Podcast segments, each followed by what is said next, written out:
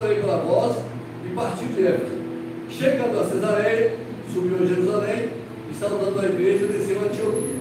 Então aqui agora, é, no versículo 24, vai dizer assim, e chegou a Éfeso um certo judeu chamado Paulo, natural de Alexandria, homem eloquente poderoso nas escrituras, e aí vai falando sobre as viagens de Paulo e sobre o Evangelho indo aos confins da terra, conforme a orientação do Senhor, e esses confins da terra chegou até o dia que na Vila Mariana, nessa igreja reunida, glória do Senhor, porque Deus um dia chamou os homens e deu a esses homens uma orientação, ensinou a esses homens, orou por esses homens, cuidou desses homens, e esses homens depois virou, veio a igreja do Senhor, e a igreja do Senhor se estabeleceu todo mundo, e nós nos reunimos e estamos aqui hoje para a glória do Senhor. Aleluia. Então veja os irmãos que o chamado do Senhor, ele foi chamado que, quando ele chamou Pedro lá que estava lavando as redes, até o Evangelho aqui na porta desta igreja que nós estamos hoje, não é? Ele teve uma grande trajetória. Mas o Senhor Jesus, ele chamou durante todo esse período homens extraordinários. Um dia desse eu estava lendo uma aula aqui, aqui no, no, no andar, e na, todo dia, na hora aqui no Ibirapuera, e eu fui, eu vou ouvindo a aula. Eu estava ouvindo uma aula sobre Policarpo. Né? Policarpo, ele foi 200, 50 E estava ouvindo a aula, ela estava indo bem e tal, daqui a pouco eu comecei a falar assim, eu vou parar um pouquinho para chorar. Me esconder aqui no parque, vendo assim, o testemunho de Policarpo, né? Então, quando chegou a hora que ele foi ser preso, ele estava com 36 anos. Aí, nós chegou na cidade, falou assim: Ó, está vindo já a aparição, vai prender. Então, leva ele para uma roça, para sítio. Cidadezinha, por exemplo, ele levou ele para um sítiozinho. Mas lá alguém entregou ele e ele recebeu lá a guarnição dos soldados, né? E que veio buscar, buscá-los. E ele estava lá então, já nos novos sobre o né? já no final da sua jornada, e ele estava ali servindo o Senhor. Quando chegaram, ele poderia ter fugido ali. De nós ele viu o pessoal poderia fugir, mas falou, não vou mais fugir, vou aguardar. Chegou, e os soldados, quando chegaram, aquela, aquela, aquele, aquele pelotão de soldados, aquele partição de soldados, eles ficaram muito impactados com a idade dele.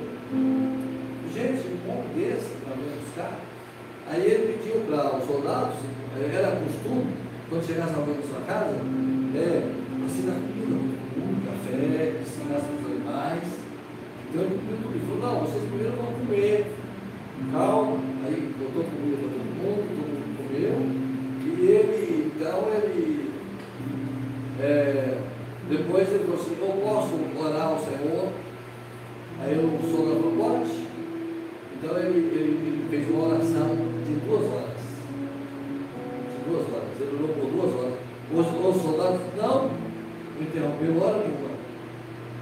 Então ele orou colocando toda a trajetória dos anos, todas as coisas. Quando ele foi ser levado, ele estava na, na carruagem com uma pessoa que era o responsável daquele, de todo aquele, aquele evento, né? E quando ele foi levado, ele, o, o, o falou assim, é só você dizer que você negar ele. Se você nega ele, não é você negar ele aqui, você está dentro Falou assim, se durante 80 e tantos anos ele mudou de mim, por que tu levou negar? Então, tirou ele do carro, ele não do carro, aí eu, ele caiu e machucou a perna.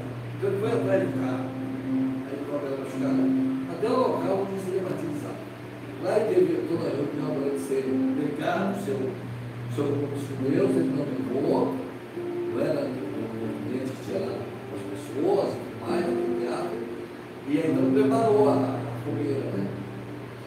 A fogueira para ele, e, e aí eu ia pregar para ele ser queimado, ele não precisa me pregar, porque ele já estou sentindo, né? Então, esses, esses homens chamados por Deus, por toda essa trajetória dos evangelhos, não é?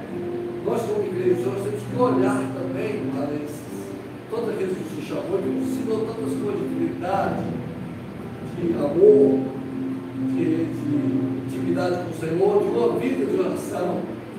E nós temos que caminhar para essa jornada, olhando uma igreja, que tenha 10 ou 20 ou 50 ou 70 ou 120 ou 250, não importa, mas que todo tempo nós sejamos fiéis diante do Senhor, para a glória do Senhor.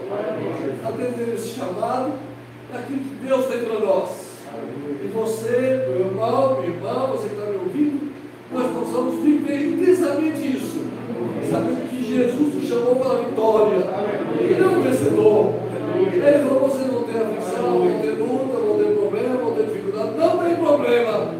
porque eu venci o mundo.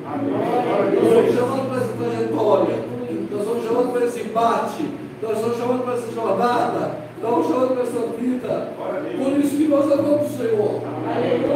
Quando nós eh, trazemos esse chamado de Deus, é para nós entendermos isso claramente. Então não fica nenhuma dúvida em nós de que nós fomos chamados para fazer uma coisa grandiosa, não por